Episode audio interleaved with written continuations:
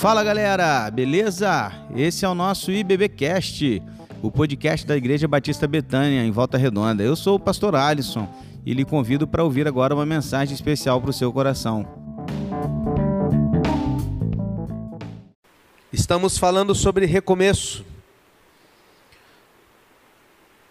Recomeçar.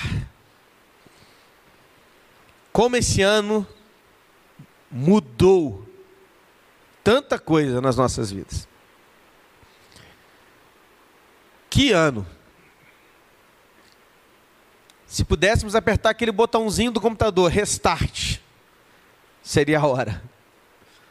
Reinicia, formata, porque o vírus está aí.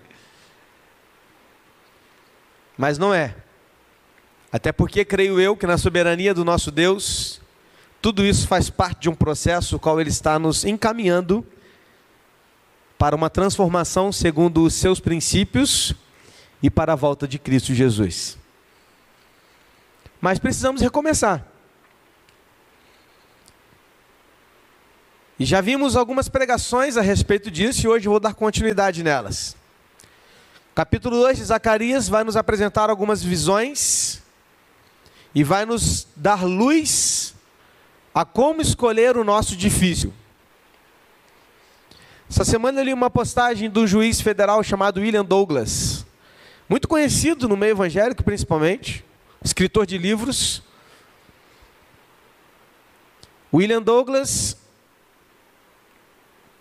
sempre muito ativo nas suas redes sociais, escreveu algo parecido. Não sei se foi ele que escreveu ou se ele, enfim, repostou, mas foi algo assim.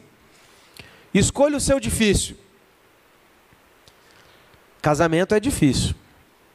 Divórcio é difícil. Escolha o seu difícil. Obesidade é difícil. Ser fit é difícil. Escolha o seu difícil. Estar endividado é difícil. Ser financeiramente disciplinado é difícil. Escolha o seu difícil. Comunicação é difícil. Falta de comunicação é difícil. Escolha o seu difícil. A vida nunca será fácil, sempre será difícil, mas nós podemos escolher o nosso difícil. Escolha sabiamente. Achei muito legal, muito legal, porque normalmente quando a gente precisa tomar uma decisão na nossa vida, a gente coloca dificuldade no caminho. Não, mas é muito difícil isso.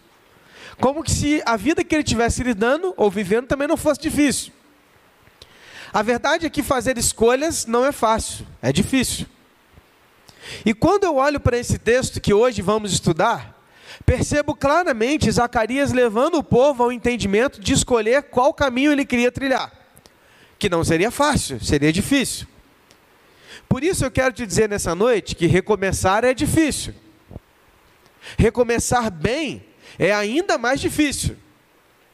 Recomeçar segundo os preceitos de Deus é um tanto quanto mais difícil. Porém, mais difícil é permanecer na mesma e não se submeter à vontade de Deus.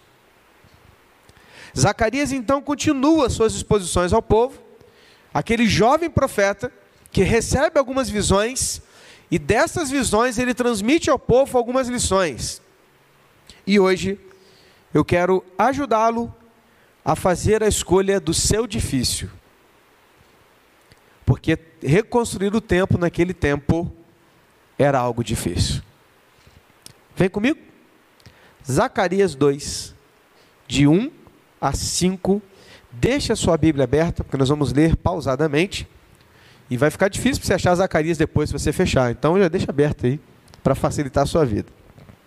Zacarias 2 diz assim: Levantei os olhos e vi, e eis um homem que tinha na mão um cordel de medir. Então perguntei: Para onde você vai? E ele me respondeu: Vou medir Jerusalém, para saber a sua largura e o seu comprimento. Eis que o anjo que falava comigo se afastou, e outro anjo veio se encontrar com ele, e lhe disse: Corra e diga àquele jovem: Jerusalém será habitada como as aldeias sem muralhas, por causa do grande número de pessoas e de animais que haverá nela. Pois eu serei uma muralha de fogo ao redor dela, diz o Senhor, eu mesmo serei no meio dela a sua glória. Estamos no contexto da reconstrução do templo pós-Babilônia. Para te fazer lembrar do contexto histórico, Estamos falando de um momento em que o povo deixou a Babilônia depois que Ciro a conquista e manda de volta para Jerusalém os judeus. Os judeus chegam a Jerusalém e chegando ali decidem reconstruir então os muros. Aliás, perdão, o templo. Só que eles até começam a reconstruir o templo. Mas eles param de construir o templo e olham para suas casas. E começam a reconstruir as suas casas e deixam o templo de lado. Então surge Ageu e Zacarias, que são dois profetas contemporâneos, que passam agora a profetizar e ensinar o povo a respeito do recomeço, de recomeçar a construção do templo, que era a prioridade. Já ouvimos muitas lições a partir de Ageu, e ouvimos já o primeiro capítulo de Zacarias. Neste segundo capítulo, a gente começa a aprender algumas coisas. Perceba que a visão aqui descrita por Zacarias era que ele viu um anjo se aproximando com um cordel de medir. Para ficar mais fácil para o nosso entendimento, uma trena. E ele chegou com aquela trena e começou a medir o que? Jerusalém.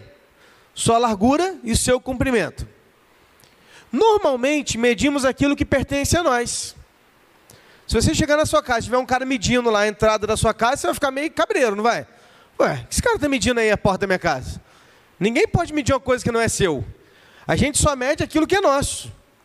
Recentemente, né, alguns anos atrás, quando eu mudei da, do apartamento para a casa onde eu moro hoje, eu decidi, né, a gente decidiu colocar os móveis do meu quarto de casal num quarto e do, do Gustavo no outro. A Lara ainda não existia, não tinha vindo ainda. E a gente fez isso tudo assim no olho, né? E eu já sou ruim de um olho, que eu já não enxergo bem da esquerda. Eu medindo o olho e falei, cara, vai dar. Ih, de boa, tranquilo. E aí levamos todos os móveis do casal para um quarto e o do Gustavo para o outro. Começamos a montar o guarda-roupa e montamos o outro. Quando olhamos para aquilo, percebemos. Não vai dar. Porque matemática é um negócio exato, né, Max? O guarda-roupa e a cama não ia caber naquele quarto. A gente olhou, a gente imaginou, a gente falou, vamos trazer o guarda-roupa para cá. Para não, não dá. Impossível. O que fizemos? Desmontamos tudo e montamos no outro quarto. Desmontamos do quarto, trazemos para esse quarto. Por quê? Porque o inteligente pastor de vocês não mediu antes. Algo que iria terminar 5 horas da tarde terminou 11 da noite. Porque o fato de não ter medido o que era nosso. Medir alguma coisa demonstra pertencimento demonstra que aquilo me pertence. E a razão pela qual eu estou medindo é porque eu tenho um propósito para aquilo. Quando o anjo está medindo aquele o, o Jerusalém e o outro anjo chega para ele para dizer algo, ele vai olhar para Zacarias e vai dizer: "Jovem, preste atenção. Jerusalém, da forma como você vê, não será mais assim, mas ela será como uma aldeia sem muros." Eu serei o seu muro, porque eu estarei no seu meio e a sua glória será a minha glória.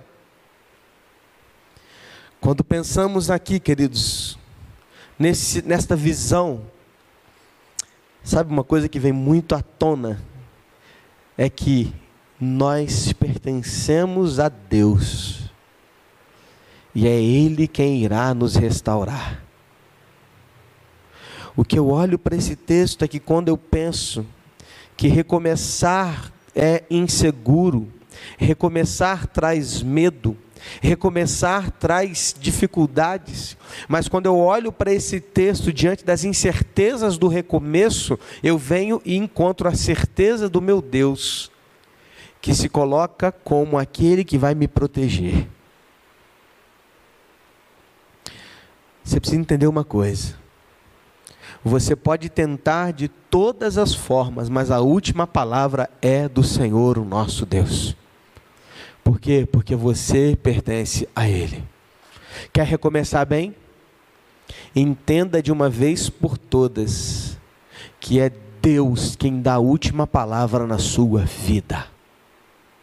Entenda de uma vez por todas que não adianta querer fazer do seu jeito, não adianta priorizar o que você quer. É mais fácil e menos doloroso se render ao Senhor Jesus e permitir que Ele faça aquilo que tem que ser feito na sua vida. Por quê? Porque quando Ele nos mede, Ele tem um propósito para nós. Ele está nos medindo para um propósito. Deus tem um propósito para a sua vida e o seu recomeço passa por esse propósito. Então pare de achar que o recomeço da sua vida está ligado intimamente àquilo que você quer. Não está. Está ligado àquilo que Deus quer para você. Amém? Precisamos entender isso, queridos. Porque vai ser mais fácil recomeçar a partir do momento que eu sei que Ele está comigo. Ele disse que não haverá mais muros. Por quê? Porque eu serei o seu muro. Olha, Deus está dizendo, Deus está dizendo, perdão, eu que vou te proteger. Você não precisa de muro mais. Eu vou ser a sua proteção. É o Senhor quem nos protege. Aí ele continua o texto. O versículo 6 e o 7 me deu um nó na cabeça, porque ele, ele falou assim, olhando para o profeta, e olhando para o povo, o texto diz assim: Vamos, vamos, fuja da terra do norte, diz o Senhor, porque eu espalhei vocês como os quatro ventos do céu, diz o Senhor. Vamos, fuja Sião, você que habita com a filha da Babilônia. Querido, dá uma parada aí. Quando eu li esses dois versículos, eu fiquei me questionando. Deus aqui está admoestando o seu povo a largar a Babilônia e voltar para Jerusalém. E eu fiquei me questionando e me perguntando: mas por que ainda haviam judeus na Babilônia? Por que os judeus ainda estavam na Babilônia, se a Babilônia era sinônimo de terra pagã, ímpia, escravizadora, que os fez sofrer?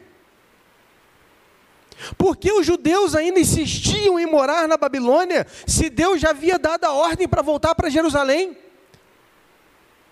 Eu fiquei me questionando e me perguntando qual era a razão pela qual aquele povo ainda estava lá.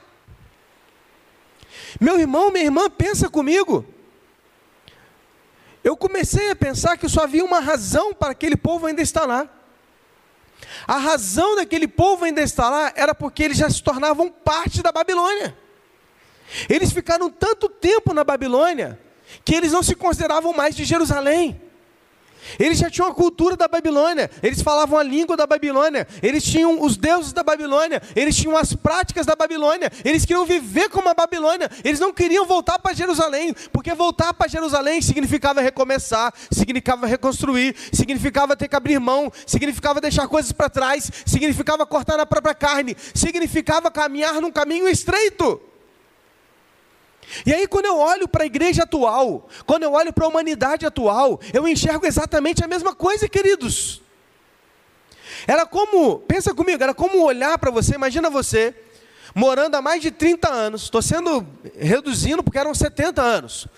Imagina você morando há mais de 30 anos numa terra que não fala a sua língua, que não tem igreja, que você não podia cultuar a Deus, que você não tinha a mesma cultura, você não tinha sua família por perto, você não tinha casa. E você 30 anos lá.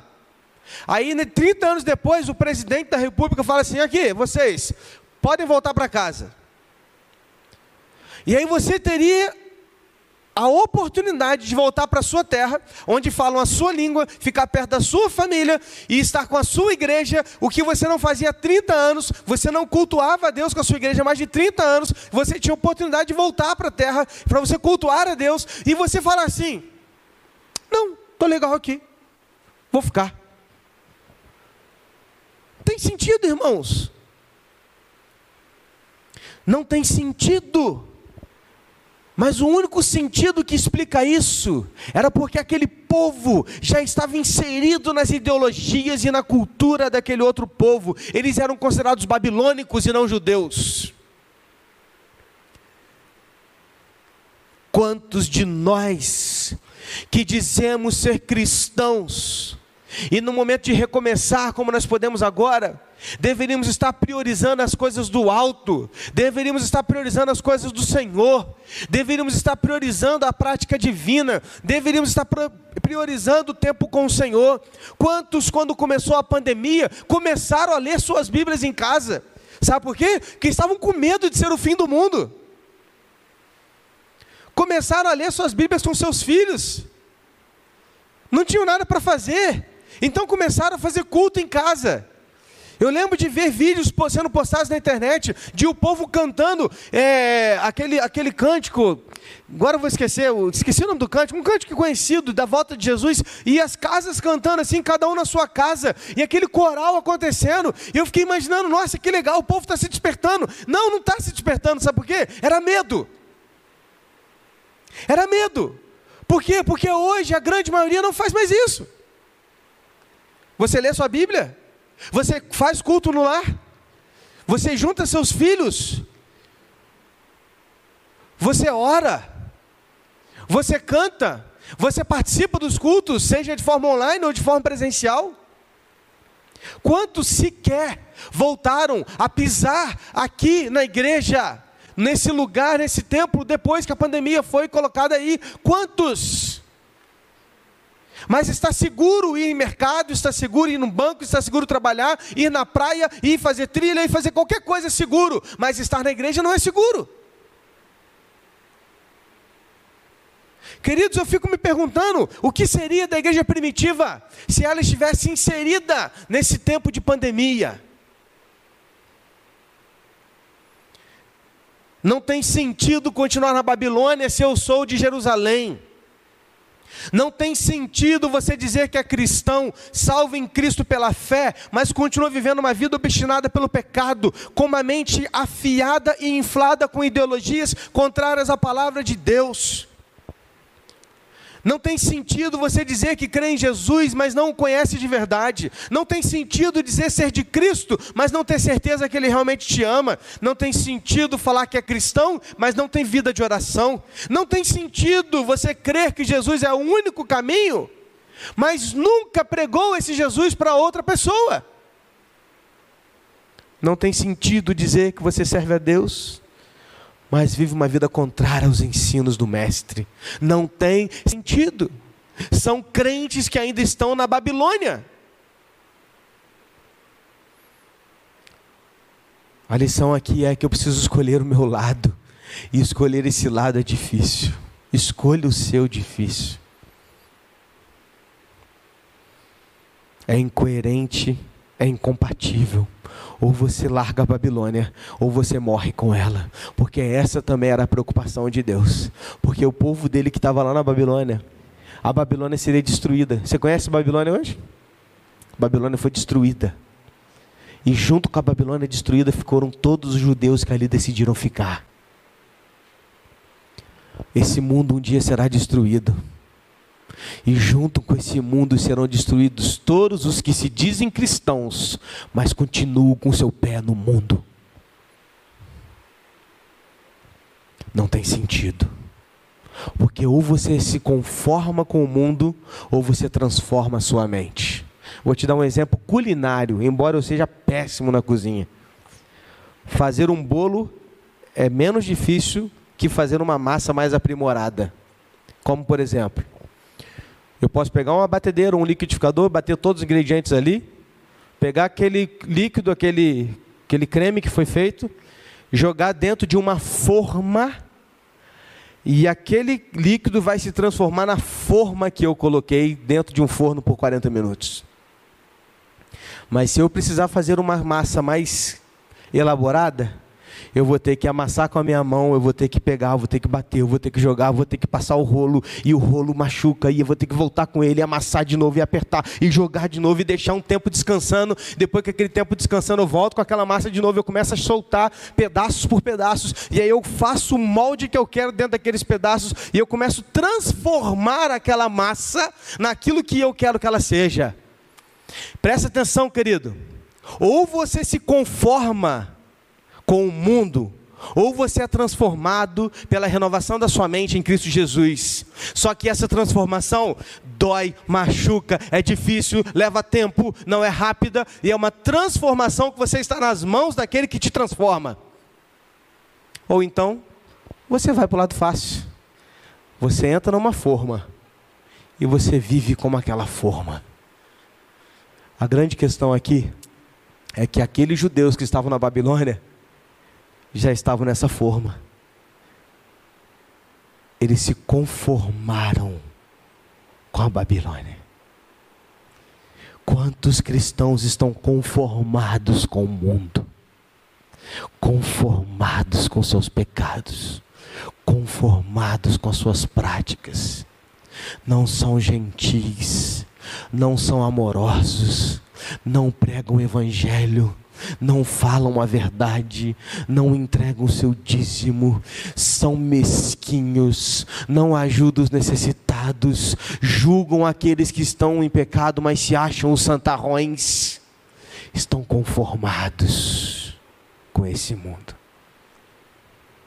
Hoje, para um recomeço, Deus quer transformar a sua vida, mas transformar dói. É por isso que a ordem era clara. Fujam da Babilônia, saiam daí, vão para Jerusalém, Sião. Parem de viver com as filhas da Babilônia. Deus está olhando para nós agora e dizendo: Betânia, sai daí desse mundo. Eu não quero vocês conformados com esse mundo. Eu quero vocês transformados para Jerusalém. Qual é a sua escolha? Que tipo de recomeço você quer ter na sua vida? E aí o texto continua. Versículo 8 e 9. Zacarias vai escrever assim: Pois assim diz o Senhor dos Exércitos: para obter a glória, Ele me enviou às nações que saquearam os bens de vocês, porque aquele que tocar em vocês toca na menina dos meus olhos. Porque eis que agitarei a mão contra eles, e eles virão a ser presa daqueles que serviram, que os serviram. Assim vocês saberão que o Senhor dos Exércitos é quem me enviou. Queridos, esse texto é um texto messiânico, ele aponta para o Messias. É um momento em que eu olho para o versículo 8 e eu aprendo no versículo 8 que há o objetivo, o propósito maior da vinda de Jesus ao mundo é a glória de Deus. Olha, querido, versículo 8: Assim diz o Senhor dos Exércitos, para obter a glória. Glória de quem? A glória dele mesmo. O que, que ele fez? Ele me enviou às nações que saquearam os bens de vocês. Enviou quem? Enviou Jesus. Primeira coisa que você precisa entender aqui, deixa eu te falar uma coisa. Fica triste comigo não. Mas deixa eu te falar uma coisa. Jesus não veio ao mundo por causa de você, filho. Fica triste não, tá? Mas Jesus veio ao mundo para a glória de Deus. E fazer e viver a glória de Deus estava dentro do seu propósito salvar você, salvar a mim pela graça em Jesus Cristo, o Senhor. Então, a primeira coisa que você precisa entender: o propósito maior da vinda de Jesus nesse mundo não é você, é a glória do próprio Deus. Mas aí o texto não, não para aqui, o texto é maravilhoso, porque a mesma hora que Deus ele declara a sua glória acima de todas as coisas, ele olha para o seu povo e fala: Ah, mas vocês são a menina dos meus olhos. O que, que é a menina dos olhos? Esse é, pequenininho aí no seu olho aí, que é onde entra a luz e gera então a forma de você enxergar. Essa é a menina dos seus olhos. Quando você fala assim, ah, isso é a menina dos meus olhos, você está dizendo o quê? Isso é o meu predileto, é o meu preferido, é o que eu mais amo, não é assim que a gente fala? Os meus filhos são a menina dos meus olhos, cara, eles são tudo para mim aqui na terra, são meus filhos, dou minha vida por eles, cara. É a menina dos meus olhos. Tem gente que tem a menina dos olhos um carro, tem gente que tem só terreno, tem gente que tem como menina dos seus olhos suas propriedades só conta no banco. Enfim, cada um tem a menina que imagina ter. Mas o Senhor Deus olha para o seu povo e fala: Aquele que tocar em vocês, toca na menina dos meus olhos. Uau! Uau! Isso quer dizer que nós somos os queridos, os prediletos de Deus, não por causa do nosso valor, mas por causa da Sua glória. Ao mesmo tempo que Ele diz que tudo isso é para a glória dele, Ele diz: Vocês são a menina dos meus olhos.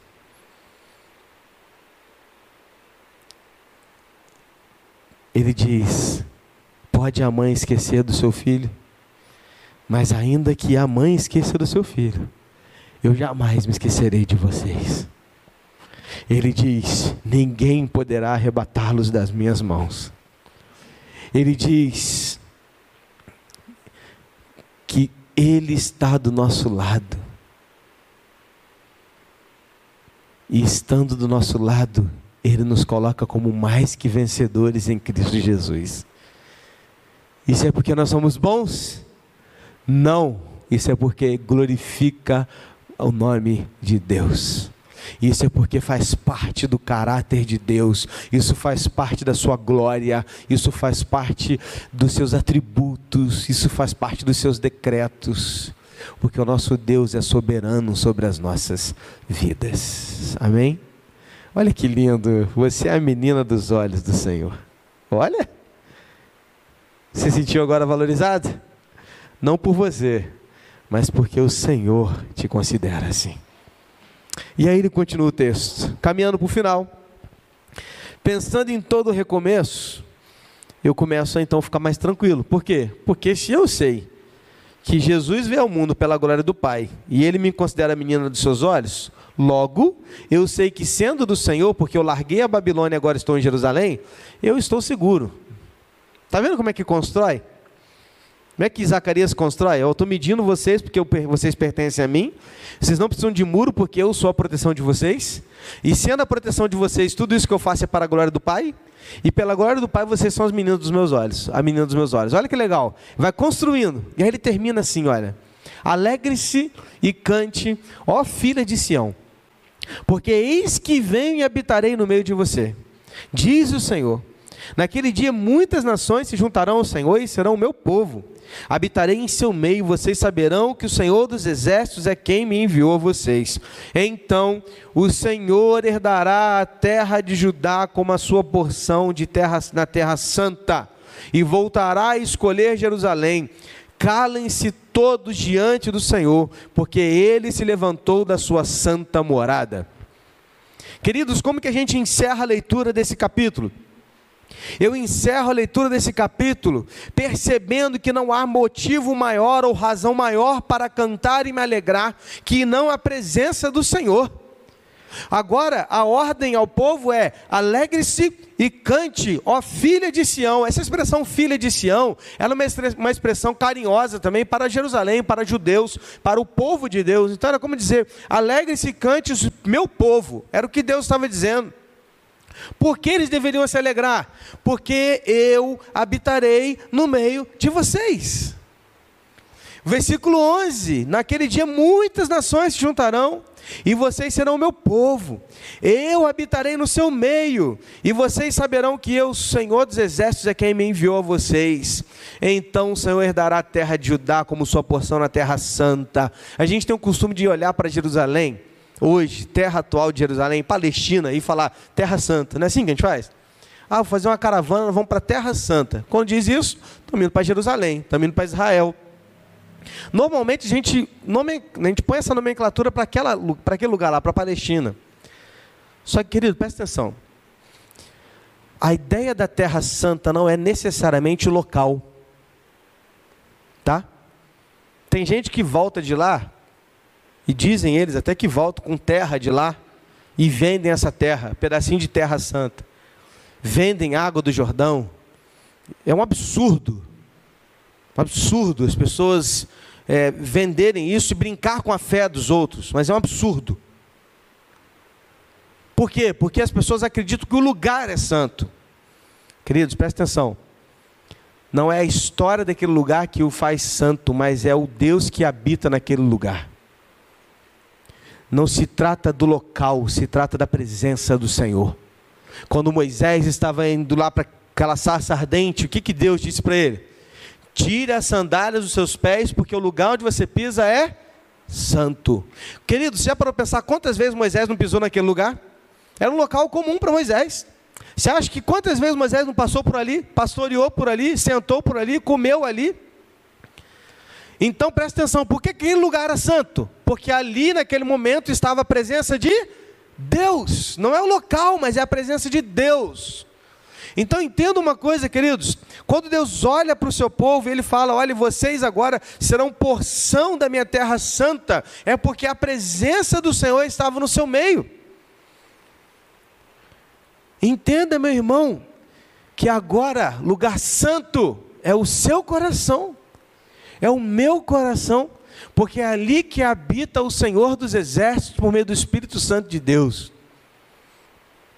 Logo, só haverá um verdadeiro recomeço se o Senhor Jesus for aquele que habita o seu coração.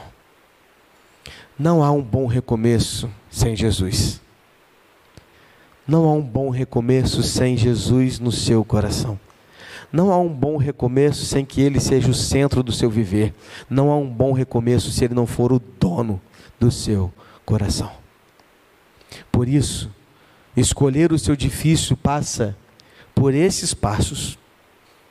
Primeiro, entenda que você pertence a Cristo. Se você pertence a Ele, você deve fazer o que Ele manda. Recomeça da forma dele, não da sua forma. Abandone as práticas, ideologias e pensamentos da Babilônia, ou seja, do mundo. Isso significa fazer uma escolha difícil, requer abandono, requer cortar na carne. Saiba que você é a menina dos olhos de Deus e Ele te ama e te quer bem. Não se engrandeça por isso, mas humilhe-se ainda mais. E por fim, você precisa ser terra santa. Mas você só será terra santa se o Espírito Santo habitar no seu coração. Antes, o sumo sacerdote pisava no santo dos santos. Hoje é o santo dos santos que pisa em mim, na minha vida, habita em mim. A grande questão, queridos, é que não há recomeço sem Jesus. Feche os seus olhos. Qual será o difícil que você vai escolher hoje?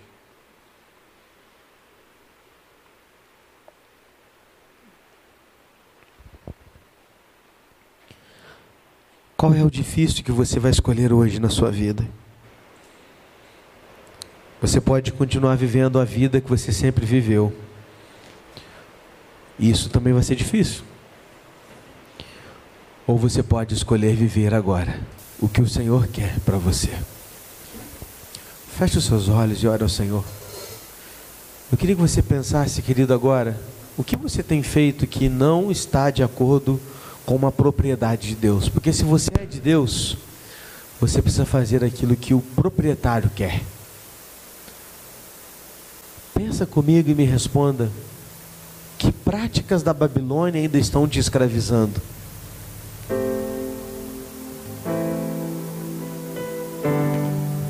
Quais são as ideologias da Babilônia que ainda escravizam você?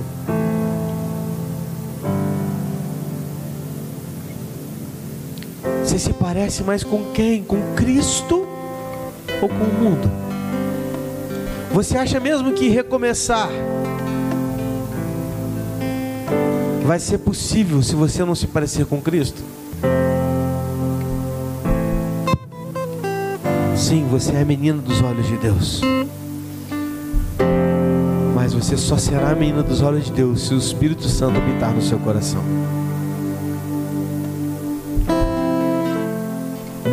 Recomeçar sem Jesus.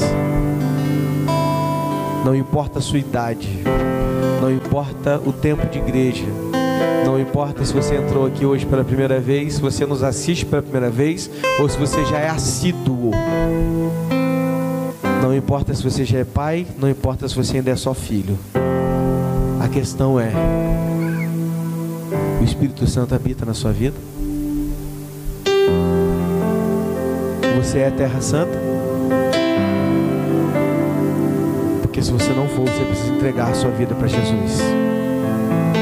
Reconhecê-lo como Senhor e Salvador da sua vida. Não dá para recomeçar sem ter o Senhor Jesus como o Senhor da sua vida.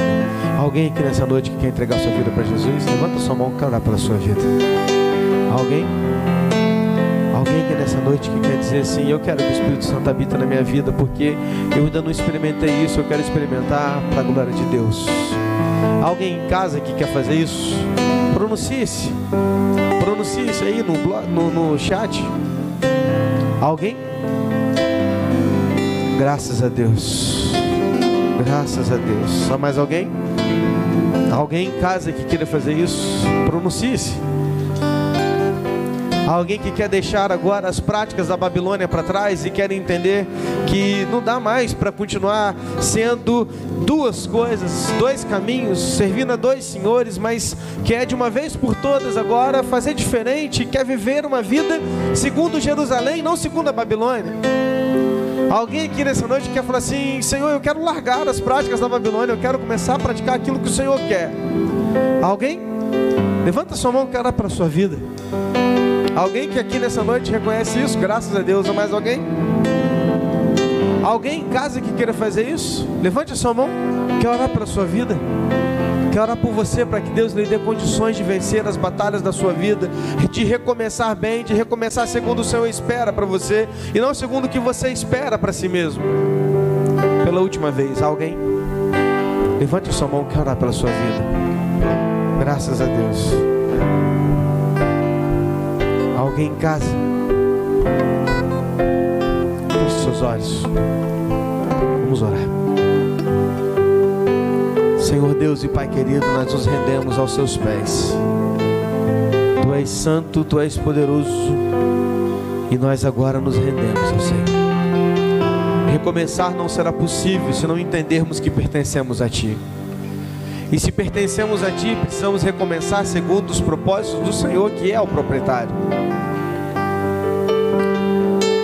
Recomeçar não será possível se nós não tivermos o Espírito Santo dentro de nós, habitando os nossos corações. Não será possível recomeçar se continuarmos com as práticas da Babilônia, se continuarmos vivendo em terras conformados com o pecado, conformados com esse mundo, conformados com o que vivemos. Há pessoas que se dizem cristãs, mas estão conformadas com as práticas mundanas. Não é possível ser um cristão e reconhecer que só há salvação em ti, se eu ainda nunca falei do teu amor para outra pessoa, não tem sentido. Não tem sentido dizer que eu pertenço a ti mas as minhas práticas não dizem isso. São aqueles que nós chamamos de cristãos ateus. Dizem que creem em Jesus, mas vivem como se ele não existisse. Não se trata daquilo que eu digo, se trata daquilo que eu vivo. Só há um recomeço verdadeiro se eu viver conforme aquilo que o Senhor quer para mim. Ajuda-nos. Coloque em tuas mãos a vida desse jovem que aqui nessa noite reconhece isso. Coloca nas tuas mãos a vida daqueles que pela internet também se pronunciaram. Se houve alguém que só possa abençoá-lo nesta hora. E que a glória do Senhor seja vista através das nossas vidas. E que os nossos recomeços glorifiquem o teu santo e eterno nome. Ajuda-nos, porque sozinhos nós não vamos conseguir. Seja o Senhor da nossa vida Seja o Senhor do nosso coração. Em nome de Jesus. Amém e amém.